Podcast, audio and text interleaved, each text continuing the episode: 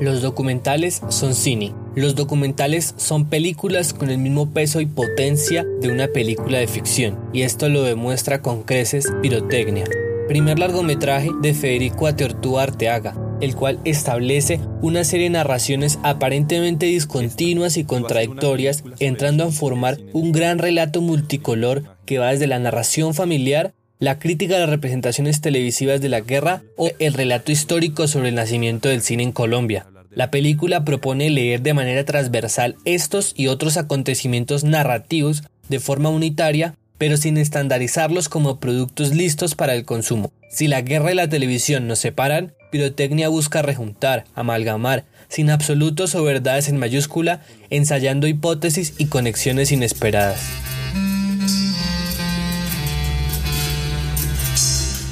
Bienvenidos a Podcast Cine Laberinto, un espacio para hablar, pensar y vivir el cine. Hoy un episodio bonus de esta primera temporada sobre festivales de cine, para hablar sobre la película Pirotecnia, una obra que nos dejó encantados el año pasado. Por esto, a fines del 2020, con mi amigo Daniel Ruiz contactamos a su director Federico Ateortúa, quien muy amablemente nos concedió un par de entrevistas la primera de ellas fue una transmisión en vivo en Facebook y YouTube para nuestro ciclo virtual Mutante, donde hablamos de diversos temas que complementan muy bien esta conversación. Se habló sobre cine ensayo, falso documental, material encontrado, cineastas como Agnes Barda, Chris Marker, Orson Welles y también de su propia película Pirotecnia. Todas estas ideas son clave un poco para entender más su película, pero también para ampliar las posibilidades de lo que puede ser el cine. En la descripción del episodio les dejamos el enlace a este conversatorio. La segunda conversación, hasta ahora inédita, la publicamos en este episodio, en donde nos centramos en el proceso creativo de la realización de Pirotecnia, con la compañía de otro de los amigos del laberinto, el cineasta Alejandro Fetecua. Federico Atortúa Arteaga estudió cine en la Universidad del Cine en Argentina e hizo un máster en documental de creación en la Universidad Pompeu Fabra. Hace unos años, junto con su hermano Jerónimo Atortúa, fundaron la productora Invasión Cine.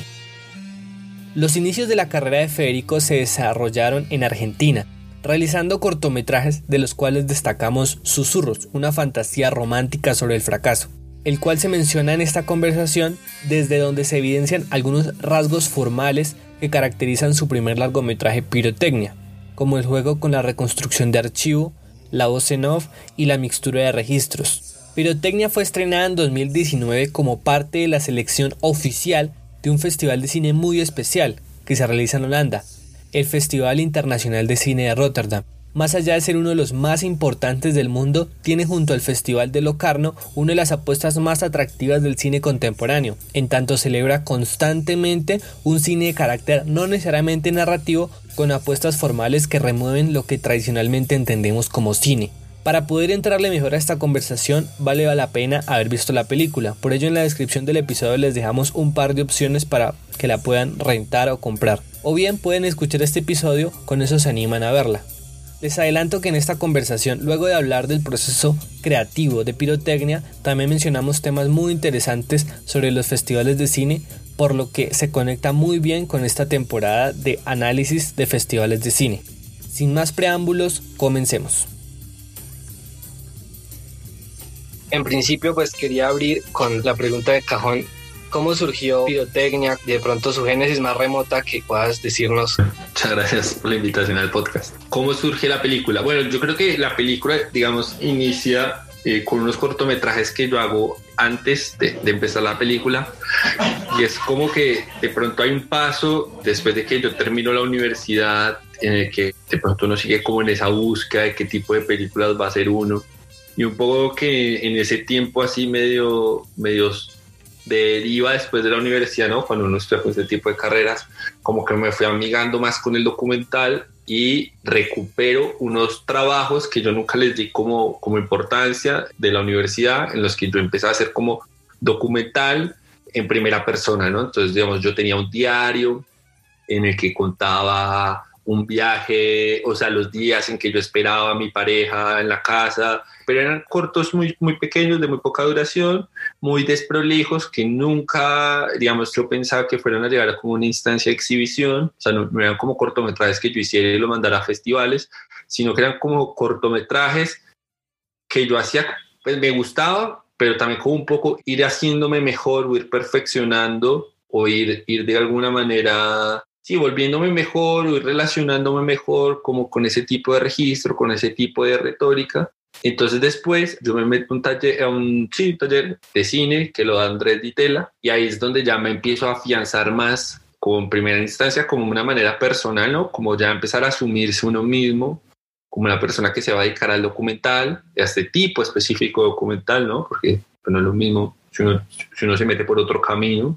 Y entonces, nada, pasar esas dos cosas, ¿no? Como, como, listo, ya voy a empezar a dedicarme al documental y a este tipo específico que tiene que ver mucho con el ensayo y con el relato en primera persona.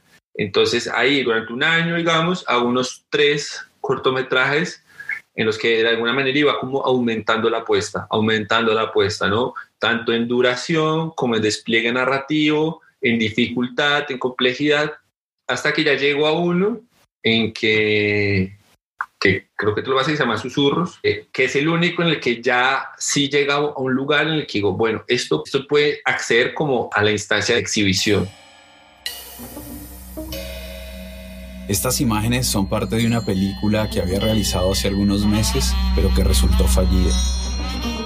En ella tenía la intención de recordar mi relación con Verónica.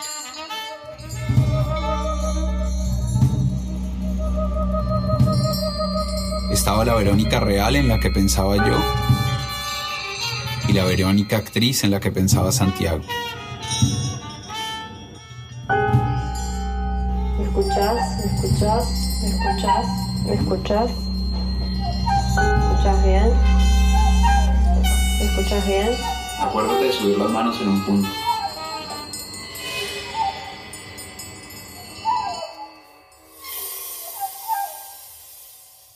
Acabamos de escuchar el tráiler del cortometraje Susurros, una fantasía romántica sobre el fracaso, dirigido y escrito por Federico. Entonces, este ya sí es un documental, pues este ya sí es corto, como que ya sí empiezo a distribuirlo.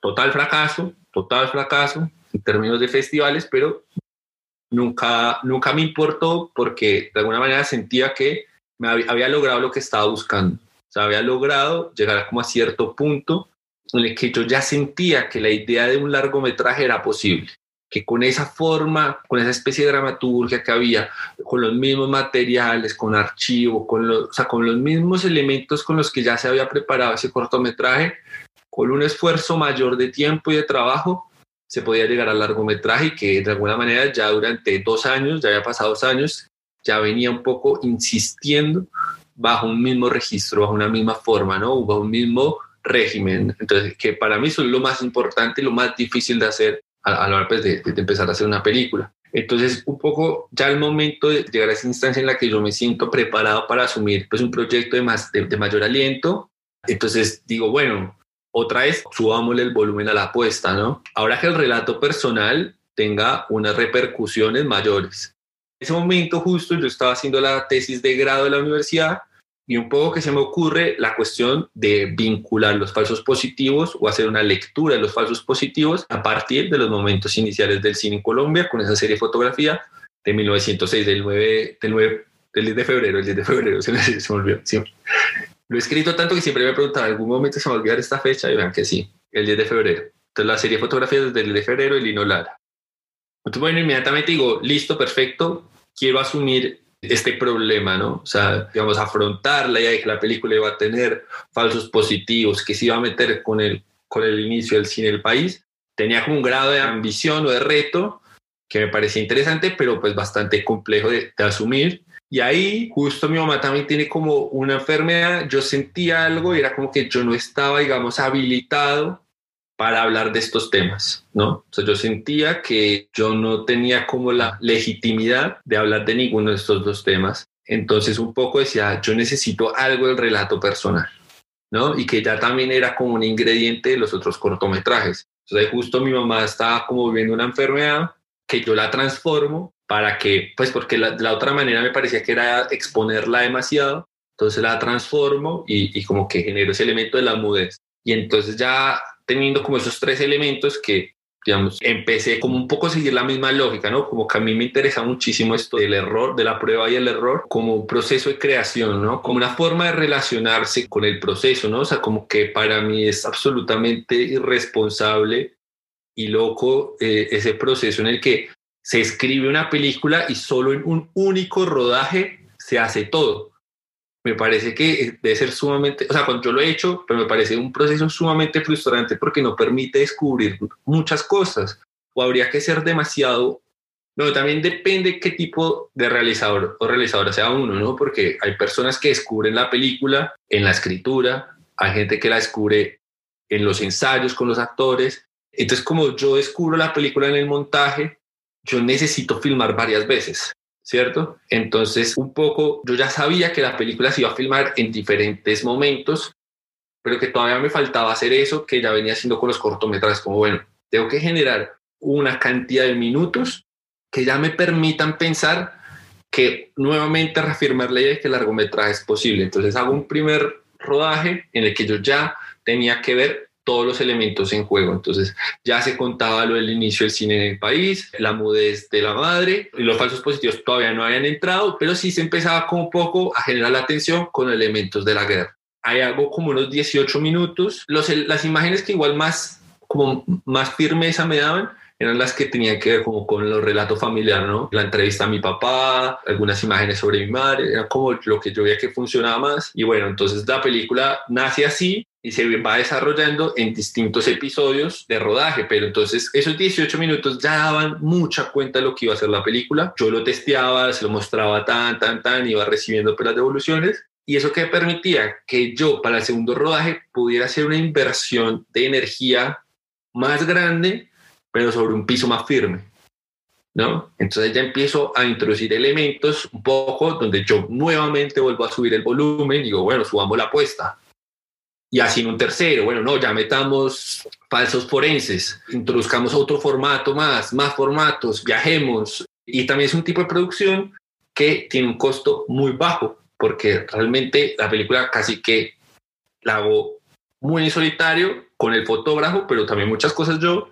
Incluso en un punto se me acaban las imágenes y yo digo, no, pues venga, bajemos videos de YouTube. No sé, digo como, pues veo Río chiquito y digo, pues y si lo bajamos y lo bajé de YouTube y lo puse ahí, dije, está, me gusta, no sé. Bueno, combates con las FARC.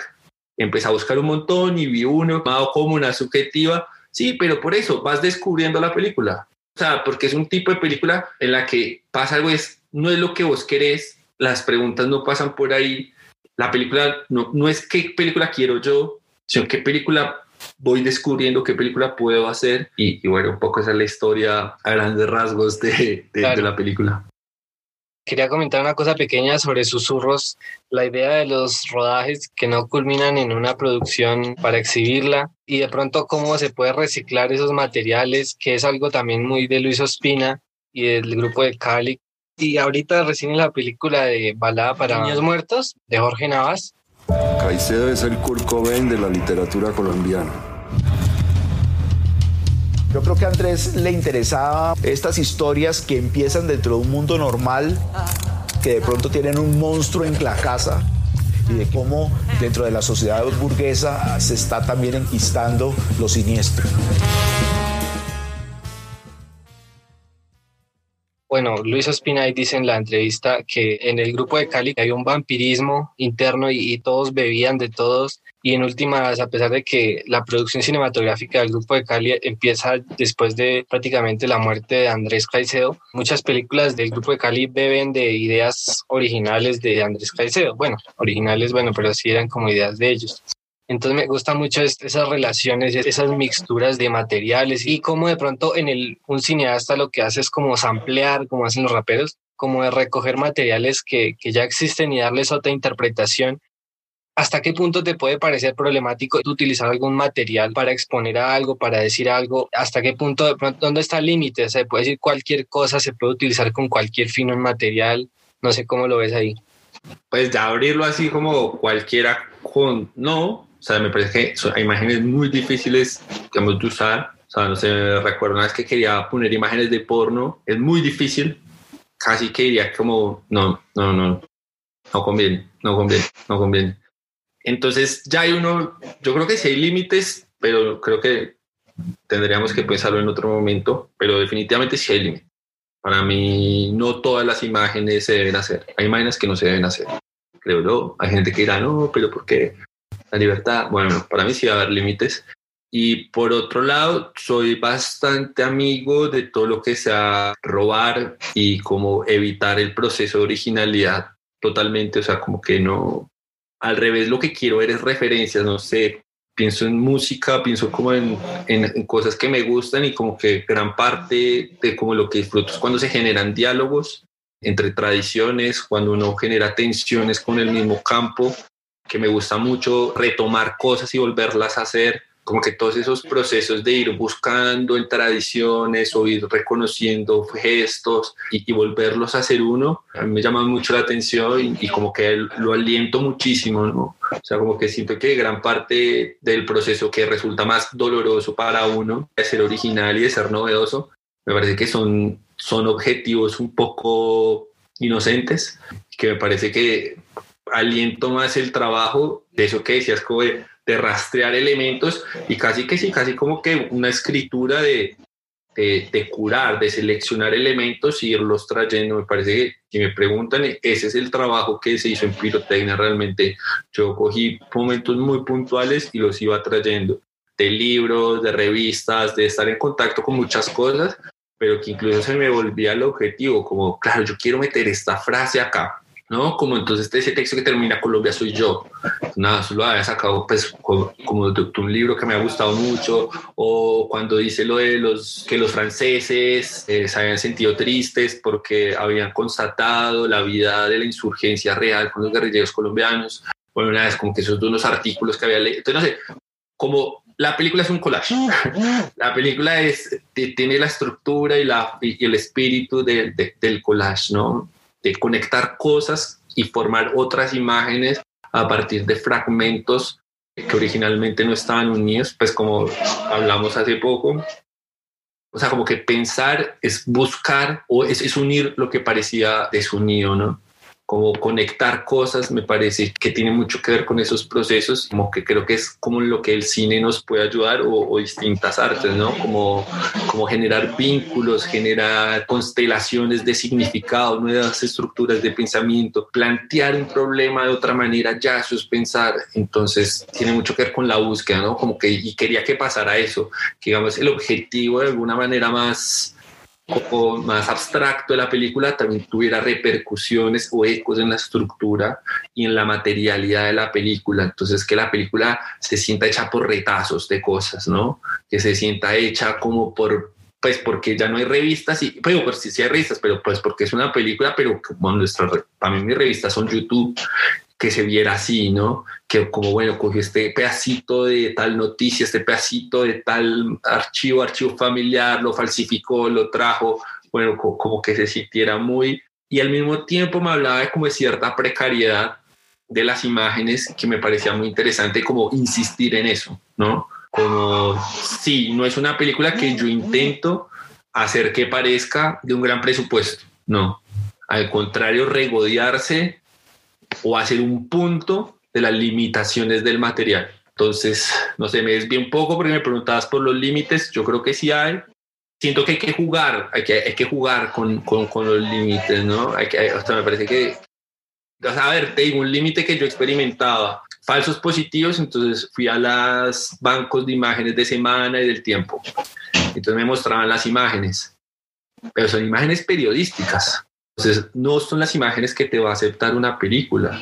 Y tenía imágenes que, pues, que normalmente cuando uno tiene cuando uno está tratando un tema así, sentiría como, ah, ok, esta es la evidencia real del falso positivo y acá sí voy a interpelar al, espectador, a la persona que está mirando de una manera muy sólida, ¿no?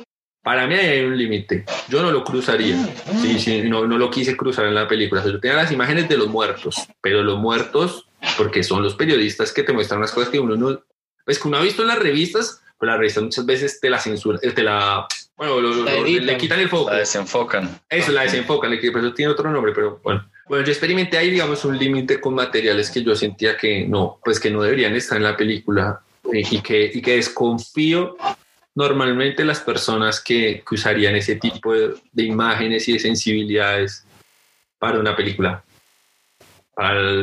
Porque un noticiero es distinto, el objetivo de un noticiero es distinto.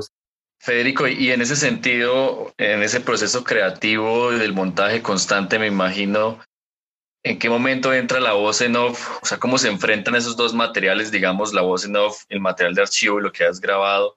¿Cómo es ese proceso? O sea, digamos, escribes previo, vas viendo imágenes, escribes sobre las imágenes o más bien escribes y las imágenes se adecuan a lo escrito. Y ese proceso de ir borrando, quitando, volver a poner, ¿cómo sucedió en el caso de pirotecnia?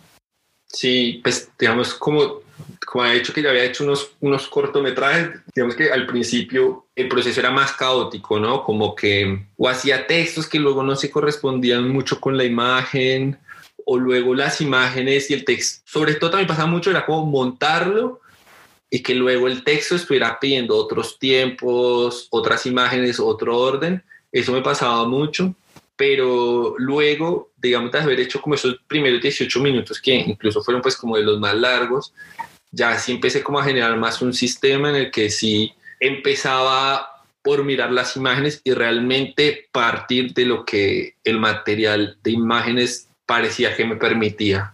Y ahí ya sí generaba luego un texto y los textos sí eran por mucho la parte más difícil. La parte más así descoque, complicado, de, de, intentar ser muy, muy riguroso en los textos, porque los textos también eran cosas que yo iba encontrando mientras escribía, o sea, como, ¿cómo decirlo? no era tanto que yo pensara como, ah, ok, ahora viene una secuencia en la que la idea es esta, sino como yo empezaba a escribir un poco y, y ahí iban apareciendo elementos que a medida que pues, se iba escribiendo, iba cogiendo más forma, más unidad, pero las voces, sino, digamos, además se hacían todas como muy, ¿cómo decirlo?, muy por separado, ¿no? No es como que yo pensara la película como, va esta y luego acá la conecto. Luego, no, la película se hizo de una manera muy caótica en el que luego tocó hacer un trabajo como para que si pudiéramos pasar de una voz en off a otra, pero el proceso más difícil luego sí era escribirlo y tardaba muchísimo tiempo. Digamos el fútbol, que fue una de las secuencias que yo más rápido empecé a editar, porque yo quería que mi película empezara así como fútbol. Yo tardé muchísimo en darme cuenta que el material también tenía esos elementos con los que yo podía generar vínculos entre los falsos positivos, lo que le pasaba a mi mamá y una falta falsa, ¿no? Pero fue hasta el momento de como, bueno, veamos bien el material, qué podemos sacar de acá. Y muchas reescrituras, pero si te digo, de la primera vez que empecé a montar esa secuencia al momento que terminó, pasó por ahí un año y medio. Entonces, Obviamente no era un año y medio en la que yo me levantaba todos los días a editar esto. Por ahí hacía la secuencia, la dejaba en una versión, luego pasaba a otra y así, pero los textos sí eran como algo que además iban modificando muchísimo el lugar narrativo de las imágenes. Digamos lo de los ríos, realmente yo filmo eso pensando en que yo iba a visitar lugares donde habían ocurrido falsos positivos. Entonces yo me voy para Antioquia, vamos a una zona donde sabía por investigación que había ocurrido, pero luego cuando lo empiezo a montar me di cuenta que no, que no funcionaba. Y entonces ahí atrás de la OCENOV, luego en la investigación voy encontrando como este texto de excursiones presidenciales y ya genero la vinculación, pero digamos que el objetivo principal de generar esas imágenes y luego lo que resultaba en la película en relación a la OCENOV, sí se transformaba muchísimo. Entonces, sí, además la OCENOV tiene un problema, es que abre muchas posibilidades. Entonces, digamos, uno genera un corte y luego, bueno, pero tal idea puede ser mejor. O sea, es un lugar bastante frustrante y además escribir a mí se me dificulta mucho y me parece que es una de las actividades más exigentes. Entonces, la relación entre el texto y las imágenes sí era, pues creo que era el centro del trabajo de, de, la película, ¿no? Y en esa misma idea de la voz en off también está toda la construcción sonora en algunas partes como que saca del propio material de archivo. Eh, también hay algunos momentos musicales. Eh, digamos, lo mismo que pasa con la voz en off, que también es como muy abarcativa. El sonido también es muy importante porque termina dándole un sentido específico a las imágenes. ¿Cómo fue ese, eh, pensar ese sonido, esas, esas texturas sonoras? Eh, sí, digamos que acá si pensamos, ah, bueno, eso fue con la película Sin Sol, como que sí pensaba mucho cómo se construía el sonido de la película. Y lo bueno es que se trabajaba mucho con imágenes que no necesitaba una correspondencia real con lo que estaba ocurriendo, ¿no? Entonces, si una persona camina, no es una película en la que yo necesite escuchar los pasos, ¿no? Muy pocas personas hablan de manera directa en la película. Entonces, la construcción sí permitía, era generar algo más rítmico y de ambiente, en el sentido que yo podía, había mucha libertad, ¿no? Entonces, no sé, uno piensa en la secuencia del ataúd, entonces, no sé, uno escucha unos pasos que atraviesan de un lugar a otro, unos niños que juegan, un perro que ladra, pero uno no está escuchando la calle que está viendo, ¿no? Entonces era un poco generar ese choque, ¿no? O, más que ese choque, como que, un, que no fuera una película en la que yo le estuviera pidiendo ese tipo de relación con el sonido. Y porque también eso tenía otra cosa y era que filmar sin sonido, más si uno está solo, es mucho más cómodo, ¿no? O sea, si yo me voy a filmar y luego, pero la película es una película en la que yo voy a filmar unos diálogos y, las acciones tienen que estar sonorizadas, es mucho más complejo o por lo menos implica otro tipo de trabajo con el diseño de sonido que lo que tenía pirotecnia. Entonces, por un lado, yo ya sabía que gran parte del sonido se iba a construir en la postproducción, ¿no? yo no estoy pensando en recolectar sonidos en ese momento o, o que los sonidos conecten con eso que está ocurriendo ahí. Y luego ya en el montaje, ya yo sí iba proponiendo sonidos en el sentido como de que me gustaba mucho jugar, como que generara más que todo cuestiones rítmicas. Digamos, incluso hay momentos como ya, ya cuando estaba con las personas que lo diseñaron, con Diana y José, que de pronto como, bueno, ¿a qué no suene nada? Debemos decir, y, y, me parecía como, bueno, sí, o sea, como, como era un momento que podíamos estar muy abiertos y que la película lo permitía, ¿no? O sea, no es tan común que uno diga, bueno, toda esta secuencia quitemos el sonido porque pues no, y los pasos y la gente y los diálogos y, la información, como, que va a pasar. Pero como acá hay una cuestión del archivo, que parece que la película casi todo fuera material de archivo, entonces parecía como, ah, bueno, no, lo estamos viendo y además está la misma instancia de realización, ocurría eso, ¿no? ¿Y la música? ¿Qué nos puedes contar de la elaboración de la música? Eh, la música la hace Carlos Quebrá, pues yo le pasaba algunas referencias, pero la verdad que yo había escuchado, yo ya había trabajado con él, entonces yo buscaba más en la música de él y le decía, mira, algo así me parece, o le mostraba, digamos, eh, una película como Historias Extraordinarias, que me parece que tiene un elemento muy, pues, que yo buscaba mucho, y era que lograba que el ambiente, la música y todo pudieran convivir. Y yo al principio no me parecía posible. O sea, yo al principio no tenía nada de música, porque yo cada vez que probaba con música, yo decía, no, esto no es compatible no es compatible, o sea, la gente no está escuchando el texto. Luego fue mi hermano el que dijo, como no, no, no, espérate, es que vos no estás sabiendo poner bien la música. Empezamos como a buscar unos lugares y se transformó muchísimo la película, se transformó un montón, o sea, porque la película era realmente un ladrillo. Había momentos que se hacían demasiado extensos, de texto, texto, texto, cuando uno le pone la música, se genera otra relación. Se genera, por ejemplo, la secuencia de las fotografías del inicio, al principio era muy complicado porque entonces uno decía, bueno, y además no, se escuchaba nada. Yo, incluso le ponía como un sonido de ruido de casetera, entonces había como una frito abajo y la voz, pero era un yunque, era un yunque porque son como seis minutos de voz sobre fotografía y entonces al final es incluso la última canción que se hace y, y como sentir. Es como más experimental esa, ¿no? Sí, sí, sí, sí, y potenciaba mucho más dramáticamente lo que se estaba diciendo, pues tampoco sin subrayar mucho, pero me pareció que ayudó muchísimo la música. Realmente recuerdo cuando llegaron las primeras canciones, cuando las hizo Carlos y las pusimos ahí porque ya estábamos en el estudio y sentir como, ah, ok, combina mucho, esto cobra otra vida. Y en historias extraordinarias pasa eso, hay mucha música, hay muchísima música en esa película y me gustaba mucho como, ah, ok, pueden convivir estas dos. Federico, yo tengo, digamos, una, una pregunta ya de, todo lo que hemos estado hablando, como de ese collage que, que, mencionabas y de la parte de la música y todo. De pronto no quedó alguna idea suelta que no se incluyó dentro de ese collage que quisiste armar en, en pirotecnia, de pronto algo que te hizo falta por mostrar o que de pronto cuando estabas encontrando esa película lo pusiste y, no te gustó después dijiste de pronto pudo haber funcionado, de pronto de otro, otro estilo, otra forma en pirotecnia? Sí, sí, sí, creo que uno siempre prueba incluso pues ustedes que nombran ahorita Luis Espinal decía como, oigan, los documentales se acaban porque uno los abandona. Entonces yo creo que lo que marca el fin de la película es que yo me cansé. O sea, yo en un punto ya digo, hasta acá llego, incluso ahí que entra mi hermano que es el productor, yo ahí le, le entrego las llaves, le digo, ayúdame a terminar esto,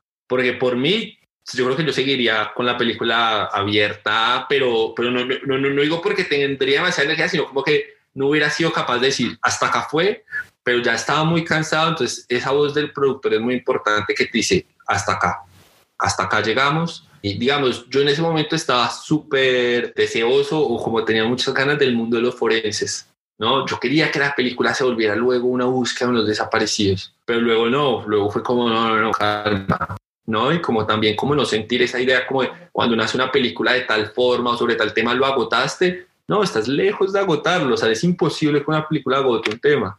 Entonces, como también sentir como, bueno, va a ser una siguiente búsqueda, eh, era muy importante, pero es una pregunta muy buena porque normalmente uno dice, bueno, ¿cuándo saber si la película se acaba o no? Yo creo que tiene mucho que ver como con la energía que uno tenga y, hay un punto en que uno siente que ya no tiene más energía o que ya siente que el proceso o las motivaciones que alentaban las acciones de ese proceso se cumplieron o se están acabando y creo que ya lo más inteligente es, es intentar, bueno, lo que queda cerremos bien, intentemos cerrar. Entonces sí un momento que pues afortunadamente llega mi hermano, asume como ya más el, el manejo de muchas cosas y, y me ayuda a darle como esa unidad y a terminar la película y como, y como también está bueno alguien que tenga distancia y que diga, ya, tu objetivo está, está ahí, ¿no? Pero también como hay, hay un proceso de, de, de, mostrar la película y es uno empezar a sentirse más confiado, más confiado, más confiado,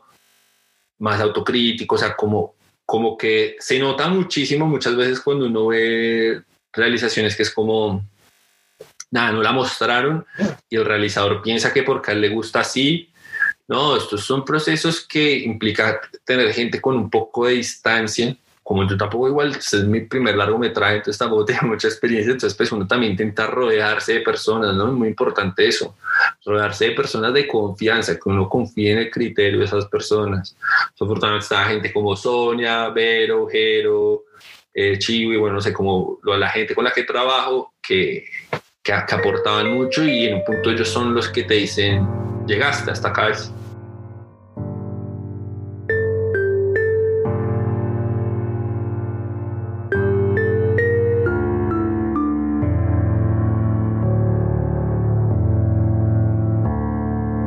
Esta iba a ser una película sobre los inicios del cine en el país, sus primeras imágenes. Pero como dice la fórmula, para hablar de algo en Colombia hay que hablar de la guerra, y para hablar de la guerra hay que hablar de ejércitos, de muertos, de cementerios.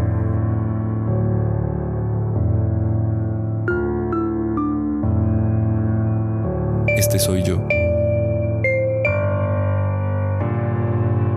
Para los que como yo hemos vivido la guerra de Colombia exclusivamente a través de imágenes, las de los televisores, las revistas y los periódicos, la figura de Rafael Reyes nos propone una pregunta. ¿Existe alguna relación entre la producción de imágenes y los eventos de guerra en el país?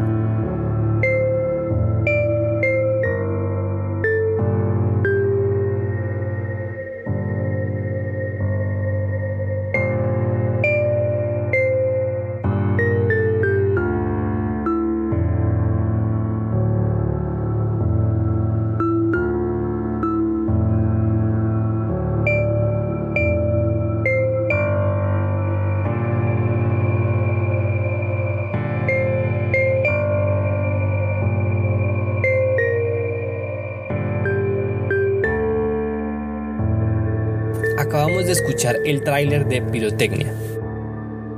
Eh, no, yo quería agradecerle a Federico y, y eh, de paso a Jerónimo por este año porque descubrir esta película y aparte descubrir el libro que escribió Jerónimo eh, como que me abrió otra perspectiva también del cine colombiano. Pero en mi caso que, trabajo con el Festival de Cine Independiente de Sogamoso aquí en Boyacá, que estamos como constantemente viendo qué películas están haciendo en Colombia, especialmente cortometrajes. La primera vez que yo vi pirotecnia fue en una muestra que hicieron en México virtual que se llamaba Diamond, me parece. Fue como en abril, fue hace un montón de tiempo. Y sucede que yo pensaba en ese momento, películas geniales y me gusta muchísimo. Y me parecía muy curioso que es un fenómeno que también notamos en el festival y es que muchas películas colombianas, cortometrajes y largometrajes, digamos, tardan mucho en aparecer en el espectro como del cine en Colombia y, y tenemos como muy poca accesibilidad a ellas también, digamos, se agradece mucho que esta película se haya podido ver de manera virtual para los que no pudimos estar en Bogotá. Entonces quería preguntarte cómo sientes tú ese proceso de la distribución de las películas colombianas y también ese fenómeno que es en general en el cine colombiano que todavía no se no logra conectar con una audiencia mucho más amplia. ¿Qué crees que sucede esto? Si es algo mucho más, digamos, como una voluntad institucional o política o si es más bien algo como que radica en otro lugar. No es solo en Colombia, es, yo creo es el gran problema en este momento de, pues, del cine. Pienso en otras artes también, como puede ser la música, ¿no? Entonces, o sea, digamos, si algún momento uno pensaba como, o, o por lo menos uno centra que eh, el problema en los términos de la producción, ¿no? bueno, cómo se va a financiar la película, mm, ya hoy está muy demostrado que, que, se puede hacer películas con unos costes muy bajos, pero ya luego viene nuestra pregunta es, bueno, ¿y esta película quién la va a ver? ¿No? Y, y, y creo, y, creo que pues obviamente el cine creó como ese, ese espacio sin que el cine, digamos, sería imposible de, pensar que se, que se iba a ver, que, que, son los festivales de cine, ¿no? Porque los festivales pues son eso, son, son salas alternativas en las que pronto un cine que no puede competir de manera comercial con otro tipo de películas, eh, tiene su lugar una vez al año. Entonces, la verdad no sé cómo funcione mucho la financiación o la cuestión de los, de los festivales en Colombia. Eh, obviamente yo ya empiezo a, a, a empezar a, a, generar dudas o sospechas cuando veo un caso tan dramático, tan triste. La verdad que es de las cosas a mí que me, me ha parecido eh, desoladoras en relación al cine colombiano y lo que le pasó al Fixi, ¿no? Después de tener una dirección con personas tan valiosas para el cine colombiano como Diana Bustamante y Pedro Adrián Zuluaga, dos personas que el cine les va a deber muchísimo, pasar a esta nueva dirección que en dos años hace cuestiones como Fix Interruptus, una cuestión, los nombres que les ponían a las categorías, una serie de infamias que destruyen.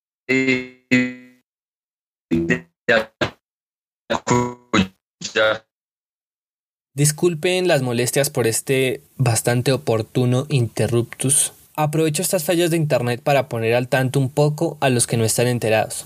El Festival de Cine de Cartagena, también conocido como FIXI, luego de varios años construyendo una identidad como festival y posicionándose como espacio clave en la promoción del cine latinoamericano con la llegada un poco abrupta de Felipe Aljure en la dirección, empezó desde ese año 2019 a generar una serie de cambios abruptos que, aunque posan de vanguardistas, han terminado por desbarajustar el trabajo de direcciones anteriores que mal que bien estaban dando un festival bastante consistente y un espacio de revitalización de la cinematografía nacional. Como si fuera poco, este 2021 decidieron no hacer el festival y en cambio se inventaron un formato llamado Interruptus, en donde durante todo el año hacen eventos de los cuales no queda claridad cuál es el impacto y el propósito de los mismos.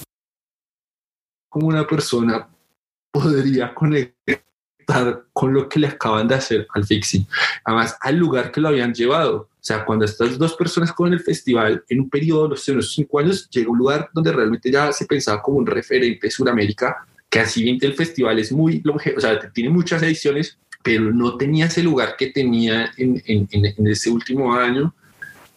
Y uno ya empezaba a sentir como, claro, Colombia está generando plazas interesantes de exhibición, eh, pero nada, luego ocurre esta cuestión que la verdad lamentable, muy, muy triste, una pérdida de, de, capital cultural que no tiene precio y pues la verdad que yo no sé las personas que trabajan ahí cómo, cómo lo justifican, pero la verdad que no, no, no, no, o sea, la verdad, impresentable, pero entonces ya uno ve lo que le hacen a los espacios que están, que, que están teniendo un buen desarrollo.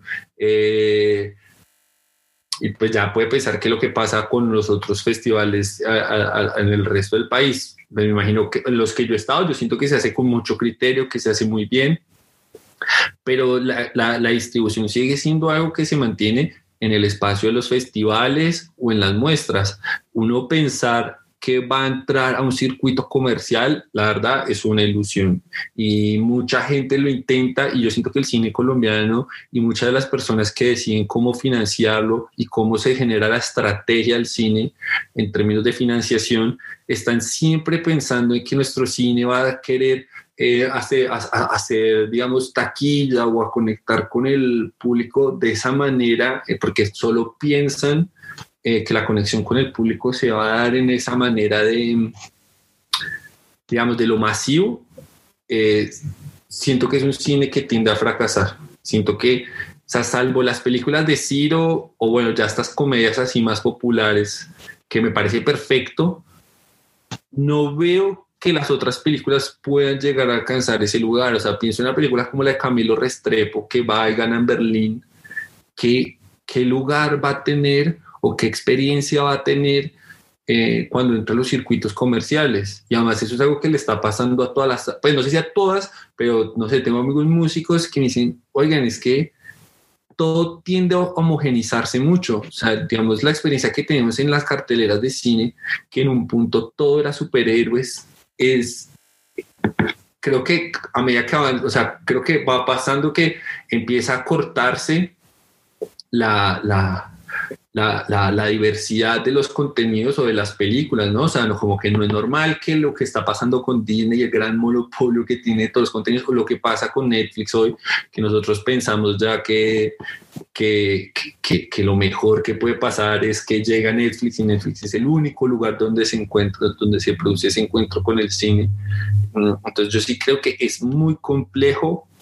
Cada vez las preguntas se, se centran en cómo se va a dar la distribución de las películas, qué, quiénes van a ver esa película y también un poco de conciencia, ¿no? O sea, yo no puedo hacer pirotecnia o alguien no puede hacer la película que está haciendo sin, y, y, pretender, digamos, ah, no, yo voy a intentar ser masivo. Eh, eh, eh, sería muy inocente, o sea, uno sabe que el festival generó también un tipo de expectativas, un tipo de cine a la que el mismo realizador también responde. Entonces, pues obviamente yo sí siento que Colombia es un lugar que está muy escaso de espacios. O sea, por ejemplo, Bogotá, Bogotá, pues no sé, está, a mí el lugar, que más me parece interesante de Bogotá es la mismo, y no porque estén documentadas, sino que me parece que realmente genera diálogos, las personas con las que trae, es una muestra que, que está acompañada de publicaciones, que se, que se cura con muchísimo criterio, pero vean que ni siquiera es un festival, que no es competitivo, es una muestra pero es que ya también para volverse festival es, más, es, muy diferente. El de Cali también me parece que está muy bueno, pero no sé, el beef, ¿qué onda? O sea, me gustan las películas que traen, pero no sé si es un festival que pueda capitalizar la experiencia de Bogotá, porque son las películas que no tienen como mucho diálogo con nuestras posibilidades de producción. Entonces, sí, la verdad que yo creo que es uno de los lugares donde más podríamos mejorar porque la exhibición también va acompañada del proceso de crítica, que es donde yo creo que también se le da mucha vida a las películas, ¿no? O sea, porque si no, si no se dan esos espacios de diálogo entre las películas, las películas se mueren, ¿no? Y las películas tienen unas vidas muy cortas, un año, uno, uno, va, bueno, sí, vas, presentas en los festivales, pero pasas, pero al, toque de la película ya, ya pierde su vigencia, o sí, o, ya se agotaron los lugares de diálogo de la película. A cambio, cuando hay unos círculos de crítica que me parece que cuando se robustece la exhibición, también se robustece la parte de la discusión sobre las películas, se les va a dar mucho más relieve a la experiencia de la película después de hecha, ¿no? O sea, como que también algo que, digamos, yo te digo, como no es realmente ignorante en ese campo porque es un campo que poca gente conoce y que en las universidades, digamos, no se da mucho. Y es qué pasa con las películas después de hechas. ¿Cuál es la vida de la película después de hecha? Entonces, digamos, yo nunca, me, la verdad es muy distinto a lo que yo me imaginé. Un festival es un espacio muy distinto a lo que yo me imaginé, pero entonces es una cosa como que uno va descubriendo y que va encontrando que tiene unos funcionamientos muy distintos a los que uno pensó pues para bien y para mal, no sé, o sea, como que hay, algunas cosas que yo tampoco me voy a poner, o sea, me encantaría obviamente que Colombia tuviera cuota de pantalla y que tuviera muchísimos más espacios, pero ya uno viendo también lo que le pasa al Fixi y como que la verdad que es muy, muy desalentador. Yo quisiera preguntarte frente a ese tema de festivales que andaras un poco, pues eh, no sé si has estado en festivales internacionales, ¿Qué nos puedes decir de mm, las virtudes de un festival de cine? ¿Cuáles son para ti las fundamentales? Tú has mencionado que un poco pirotecnia al principio la pensaste respecto a los festivales y de pronto como los festivales son formadores de también un tipo de cine y de pronto también limitan las posibilidades creativas, también esos defectos y esos problemas que puede tener un festival de cine. Pues la primera parte de la pregunta, pues por mi experiencia, como que las más, los que más me han parecido interesantes son los que tienen más espacios de diálogo sobre las películas, ¿no? Entonces, tenemos hay festivales en los que hay charlas en las que juntan películas y ven conexiones, en las que la categoría que te pusieron, uno ve una línea curatorial, en las que hay más publicaciones, en las que la crítica está más activa, que también, bueno, hay una cuestión de público. A ver, como que uno, como estudiante de cine, se le volvió la cosa como que tu película, como que está la instancia de certificación del festival, ¿no? Como si uno entra a Berlín, digamos, tu película es mejor, ¿no? Como, que se genera ese, ese imaginario, pero en realidad los festivales son sitios de exhibición.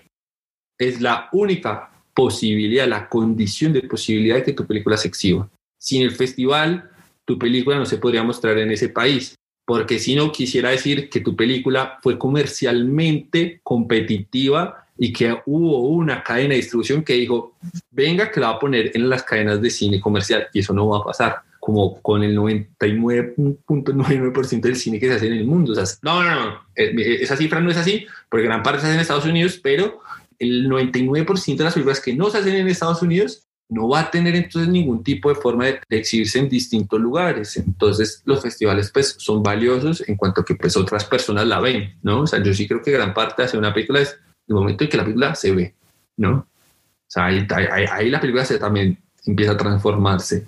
Entonces, pues hay, hay festivales que estimulan más unas actividades de diálogo, de, generar conexiones, que me parece que, pues, que, son como los que uno más disfruta. el Festival de Cali es bastante interesante en ese sentido, te, te, genera bastantes actividades, uno ve un público muy activo en Cali, era muy chévere el público allá, las funciones eran bastante, se sentían bastante vivas. Pues un poco que eso es lo que yo consideraría que un festival, pues de los que estaba afuera, pues no sé, el de, de, Las Palmas, me gustó mucho. Las películas eran muy buenas, ¿no? Y uno sentía que las películas tenían una línea, ¿no? Entonces era interesante como ah, ver similitudes con gente de otros países. Y también tenía mucha instancia de crítica, entonces eso, eso era interesante. Y luego lo que dices sobre cómo los festivales pues transforman el cine que uno hace, pues me parece, pues es que es absolutamente normal porque a ver, los festivales tienen perfiles, ¿no? Pero también las instancias de financiación tienen perfiles.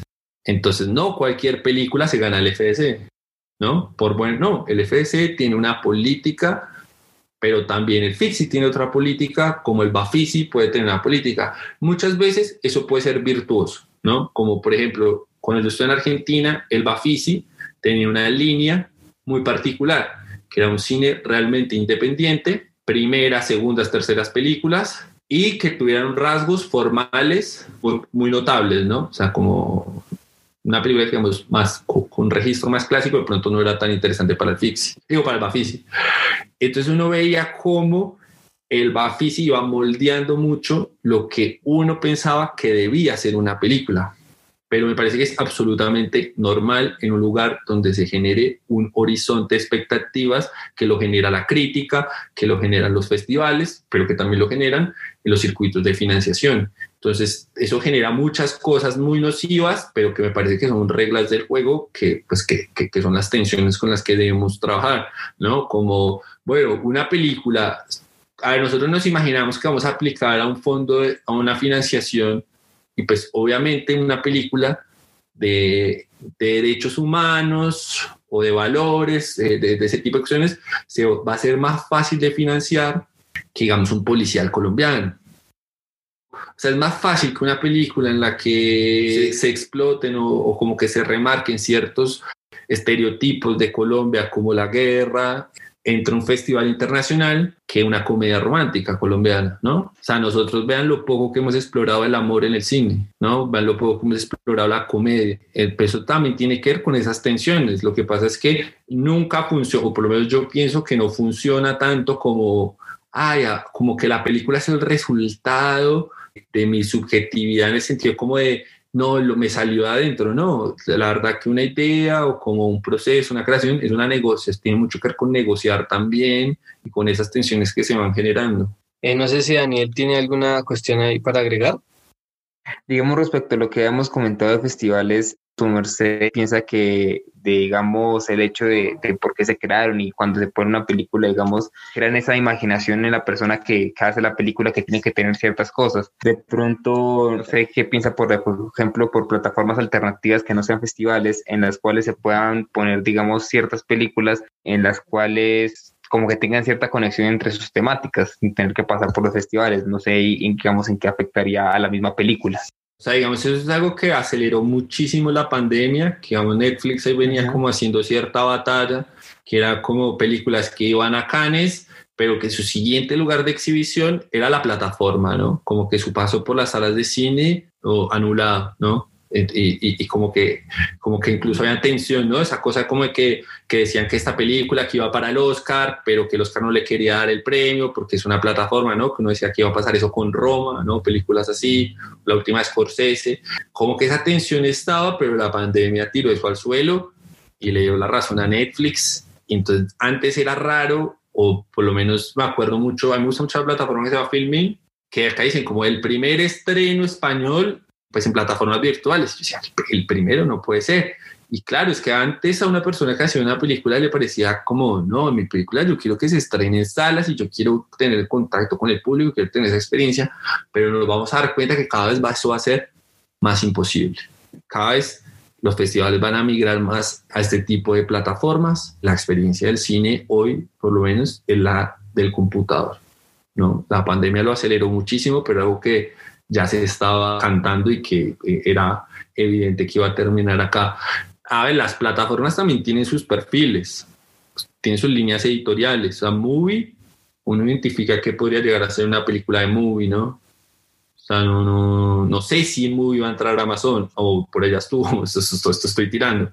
Pero en Netflix sí veo Amazon, ¿no? O, o Filmin, digamos, Filmin es mucho más homogéneo, ¿no? Filmin sí sería mucho más, sí, Filmin sí sería, pero es que lo que pasa es que Filmin tiene un catálogo muy grande muy, muy, muy grande. Entonces es como difícil darle como identificar una única línea, ¿no? Eh, Netflix es más fácil de identificar, pero igual las lo que quiero decir es que igual las plataformas también tienen una línea editorial, ¿no? Entonces, igualmente, si tu objetivo va a ser entrar a tal plataforma, pues es que son cosas que funcionan de una manera no tan... o sea, yo sé que mucha gente sí podría decir como, bueno, yo quiero entrar a tal festival y bueno, voy a hacer como eh, la fórmula, pero igual también dentro de ese juego de pedirte que vos cumplas con lo que te estoy pidiendo, hay una regla también que es no puedes cumplir las reglas también. ¿no? O sea, como que no les ha pasado como, bueno, esta ya se pasó de obvio que me quiere gustar, como no, en algún punto dame resistencia, generar atención.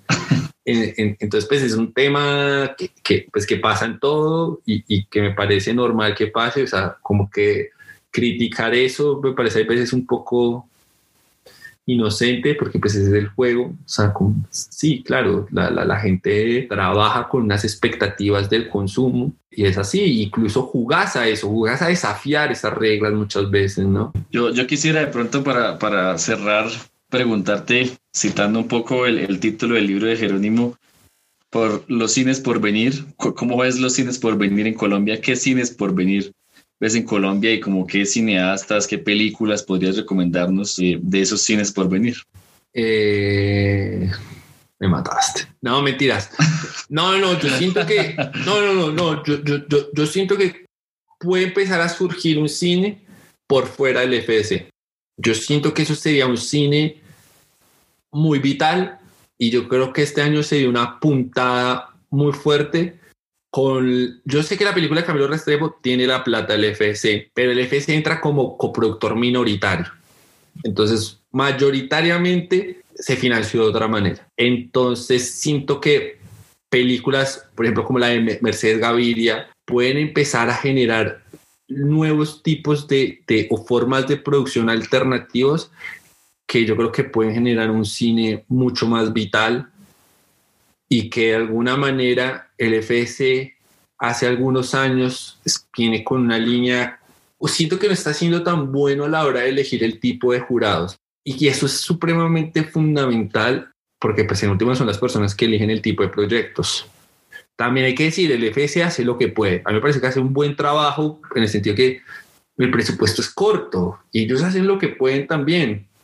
Lo que pasa es que nosotros no estamos tan acostumbrados a pensar un cine por fuera de esos lugares, pero también creo que está muy de la mano aquí no hay los lugares de exhibición. O sea, digamos, yo veía en Argentina que la producción independiente, digamos, sin, sin su instituto de cine, que es el INCA, era muy frecuente. O sea, mucha gente tenía películas, pero porque la gente sabía que tenía una serie, un circuito de festivales en el país, que ni siquiera estaba pensando en, en sectores internacionales, y ya de alguna manera tenían la certeza que su película sí quedaba pues pues bien, o sea, si la terminaban por lo menos, iba a tener un espacio de exhibición y la gente se quedaba muy, muy, muy, muy tranquila. O sea, como, listo, llega al Bafisi, hice esta película como para mi grupo, la, la, se está viendo acá en la ciudad, en un espacio acompañado de crítica, de todo. Ok, listo, sentí un poco la vida de esa primera película y luego pues se, se, van dando distintas dinámicas que, pues, que, que, los directores, digamos, hay directores argentinos que tienen rara exposición por fuera del Bafisi y que allá son supremamente importantes. Yo creo que un cine por venir también tiene que estar pensado a partir de los lugares de exhibición que generemos. Como que hoy esa es una piedra, un obstáculo muy, muy grande, muy, muy grande.